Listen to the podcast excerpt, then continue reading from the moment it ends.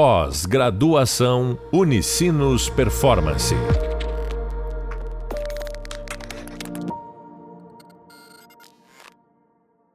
Olá, bem-vindos ao podcast da disciplina Formulação e Implantação da Estratégia. Sou o professor Jefferson Gonçalves e no podcast de hoje vamos falar sobre o que se faz com a estratégia daqui para frente. Para falar sobre esse assunto, nosso convidado de hoje é o Bruno Haas.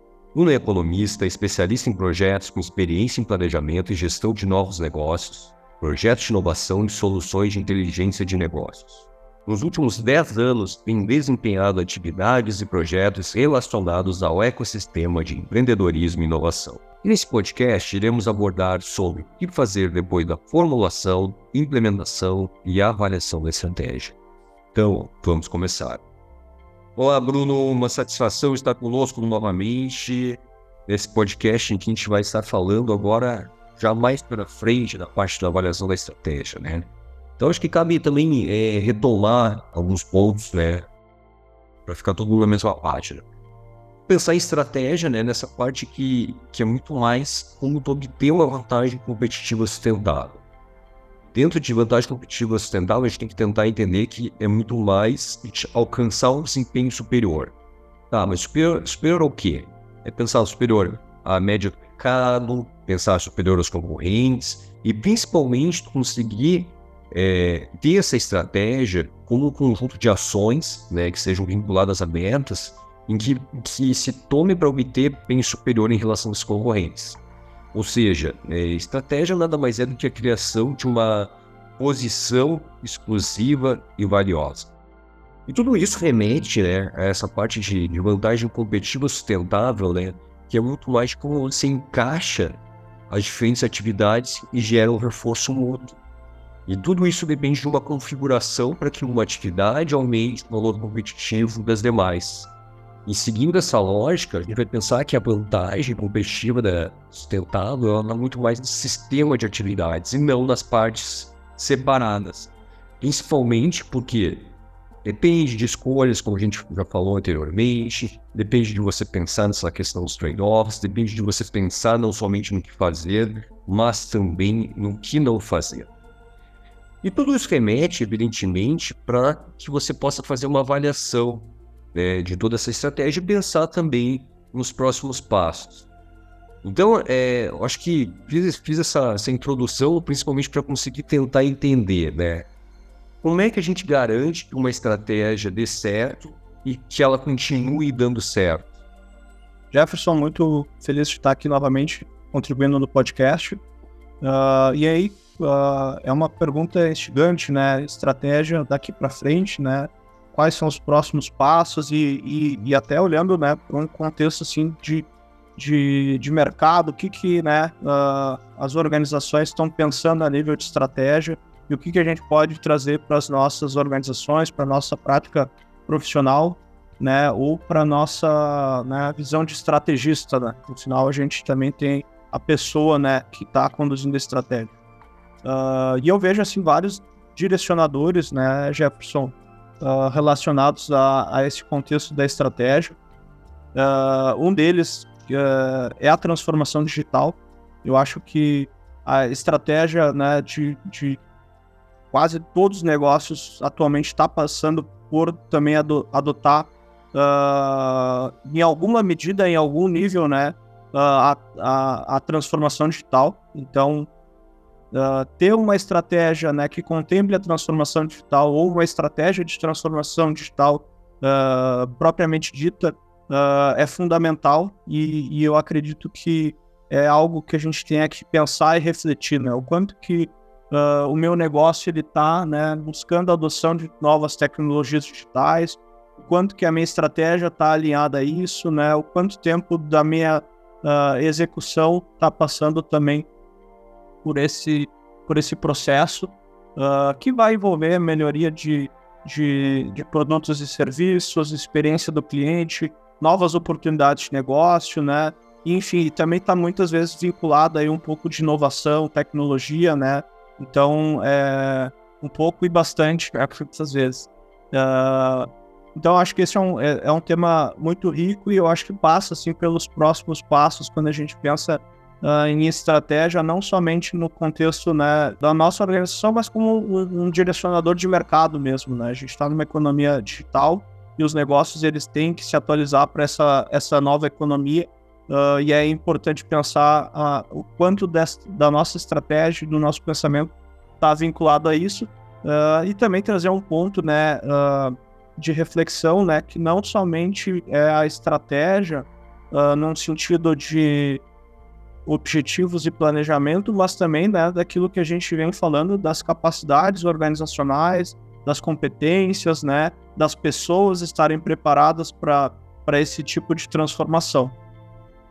Um outro ponto que eu trago assim de, de, de pensamento em relação à estratégia é, é em, relação a é, em relação à sustentabilidade e responsabilidade social, né? Então, cada vez mais as organizações uh, tiram isso necessariamente de uma ação isolada, de um setor ou de uma campanha, isso tem que estar tá lá no contexto estratégico, tem que estar tá sistematizado, o mercado está cobrando isso, uh, então a gente começa a ver esses critérios cada vez mais uh, necessários, né? E, e, e é, é, inevitavelmente uh, uma mudança que as organizações vão passar a, a, a ter seja né, nas questões ambientais, sociais, de governança. Uh, isso tem que refletir né, uh, todas as camadas da organização, né, uh, de processos né, a pessoas, a produtos e serviços.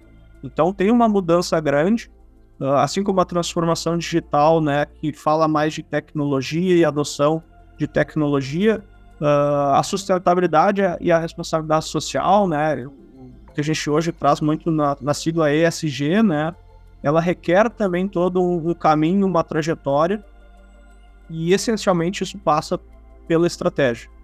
Passa por formular, passa por planejar, passa por desdobrar, passa por controle, né, aprendizado, uh, e aí sim você vai subindo os degraus, né, e as coisas vão avançando de uma forma sistematizada, e como o Jefferson uh, reforçou também, uh, da importância, né. Uh, e aí um, uma outra, um outro ponto que eu trago, assim, que eu acho que é, é, é também uh, né, uma tendência quando a gente fala de estratégia, e eu acho que é uma visão de, de próximos passos, é em relação à agilidade organizacional. Uh, o que, que é essa agilidade organizacional, né? Então, a gente vem numa transição de pensamento da estratégia, que vem das escolas né, mais Uh, vamos pensar de um, de um, pensamento mais taylorista, né, passando por as escolas da qualidade, pensamento lean, chegando na, numa era onde a gente começou a também ter uh, práticas né, orientadas ao desenvolvimento mais de inovação e tecnologia e software, né, então começando um movimento, e hoje a gente tem né, basicamente um arcabouço aí de, de teorias né, não, uh, e outras aí que não citei, mas que vão convergindo aí para um, um, movimento uh, maior e que a gente vê, né, o consumo de várias dessas escolas uh, no conceito que a gente chama de agilidade organizacional, né, que nada mais é do que a gente conseguir ter uh, uma capacidade de adaptação rápida e eficiente em relação às mudanças do ambiente de negócio. e isso é uma tendência muito importante na estratégia.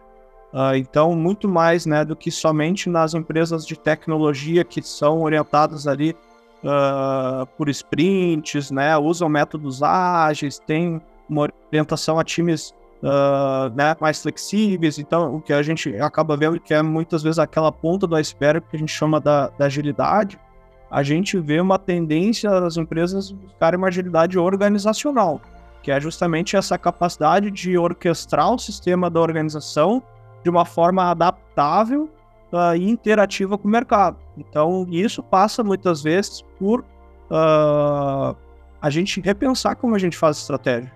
Então, talvez aquela estratégia que tinha ciclos muito longos de planejamento e controle, hoje já são muito mais orientados a ciclos cada vez mais curtos, né? Onde a gente ia receber feedbacks né, de colaboradores e de clientes, a gente começa a passar a ter movimentos muito mais uh, rápidos, né, e, e, e, contatos muito mais próximos para captar essas percepções de mercado e de, e de ambiente. Uh, então, tudo que a gente falou, né, da, das etapas, a gente também tem que pensar em uh, o quanto isso é dinâmico e o quanto isso nos gera a capacidade de uma resposta rápida à mudança. Isso passa por mudanças na estrutura organizacional, a nível de processos, né, hierarquia, tomada de decisão, enfim, tudo que a gente vem falando, né, acaba sendo impactado por essa necessidade da agilidade organizacional. Uh, e, e, efetivamente, né, a gente vê uh, até segmentos mais tradicionais, né, uh, já começando o um movimento, né, de começar a, a ter essa mudança, né, relacionada a, ao ambiente, né, da, da, da, organização como um todo.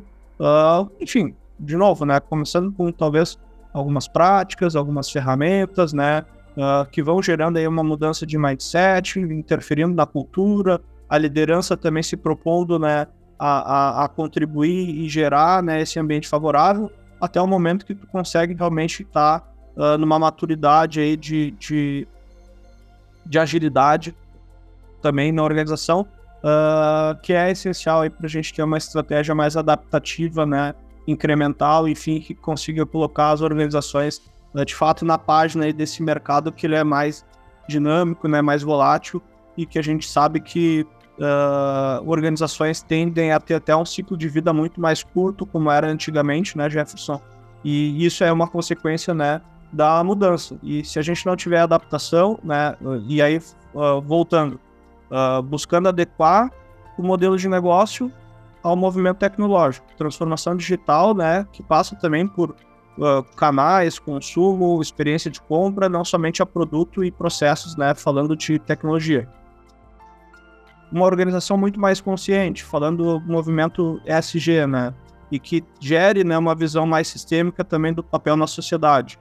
Uh, e uma organização que tenha, né, na, na, no seu DNA, adaptação muito mais do que a predição, né, e simplesmente o atingimento de algo uh, esperado, mas sim algo que vai se adaptando e vai gerando os caminhos ao longo da sua trajetória. Daí, para fechar e, e, trazer um pouco em relação à sua pergunta, uh, eu acho que os próximos passos da estratégia, né, seguindo toda, toda a nossa dinâmica né, que a gente trouxe da, da, de planejamento, execução, avaliação, enfim, passa também por esses direcionadores de como eu estou trabalhando a estratégia e esse novo momento de mercado, esse novo contexto que a gente tem que se inserir, tanto a nível, né, de, uh, de novo, né, enquanto organização, empresa, quanto a nível profissional, enquanto pessoas, e como a gente está se preparando para ser um estrategista nesse, nesse contexto de mercado.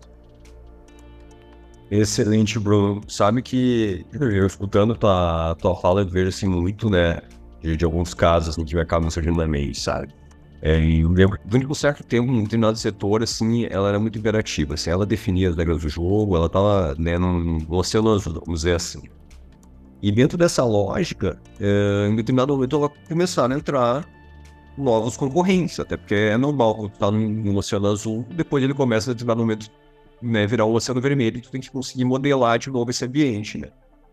Só que qual, é, qual foi o movimento que ela fez em termos de avaliação estratégica e, e, e formulação, implementação e avaliação dessa estratégia, né? Se você for pensar, ela começou a ser muito agressiva em termos de é, tentar ganhar ou manter o mercado, né? Só que qual foi o problema dentro dessa lógica, quando a gente pensa em avaliação estratégica? É que ela começou a utilizar somente isso como um indicador de mensuração. Então, basicamente, se eu for simplificar, seria dizer assim, ó, é, nós queremos ampliar nosso faturamento a qualquer custo. E isso que a gente considera nossa avaliação se a estratégia está dando certo ou não. Só que à medida do tempo, essa organização não percebeu que esse mercado também estava mudando em termos que você teria que considerar outros fatores. E esses fatores podem ser, desde mais simples, como uma questão de é, taxa de inadimplência, por exemplo, ou uma questão quando você consegue ter uma eficácia operacional, aumentando seu, seu faturamento. E ela começou a observar isso. Bom, qual foi o desfecho desse, desse caso, basicamente? Ganhou rapidamente, conseguiu né, é, enfrentar os concorrentes no primeiro momento, só que ao longo do tempo essa operação não se tornou sustentável.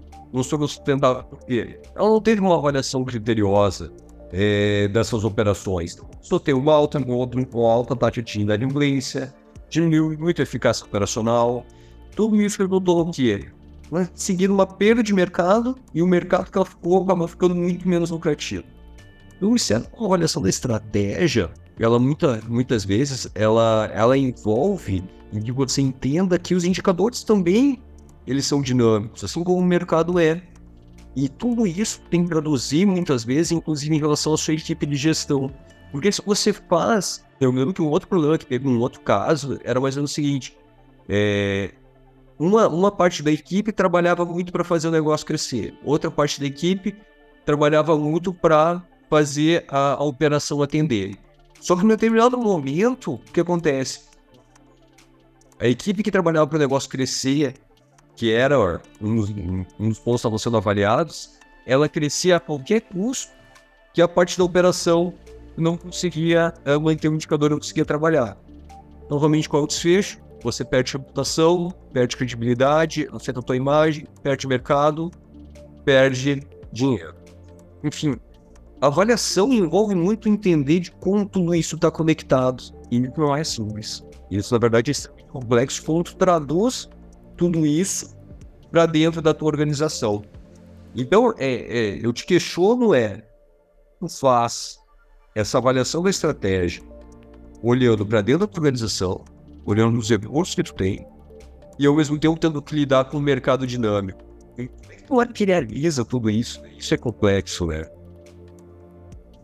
Legal, Jefferson. E, e de fato, né, é, é, é bem complexo e, e, não é uma tarefa fácil.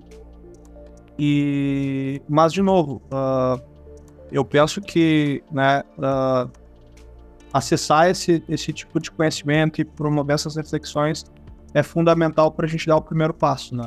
E, e, e certamente, né, uh, essa atenção às tendências, né, como eu comentei, uh, e também fatores internos que, que podem repercutir aí uh, no andamento né, da nossa estratégia e, e, e, da nossa organização é fundamental. Uh, e aí eu acho que isso tem que estar muito enraizado no dia a dia, né? e aí trazendo até, até algum, alguns, algumas experiências, né?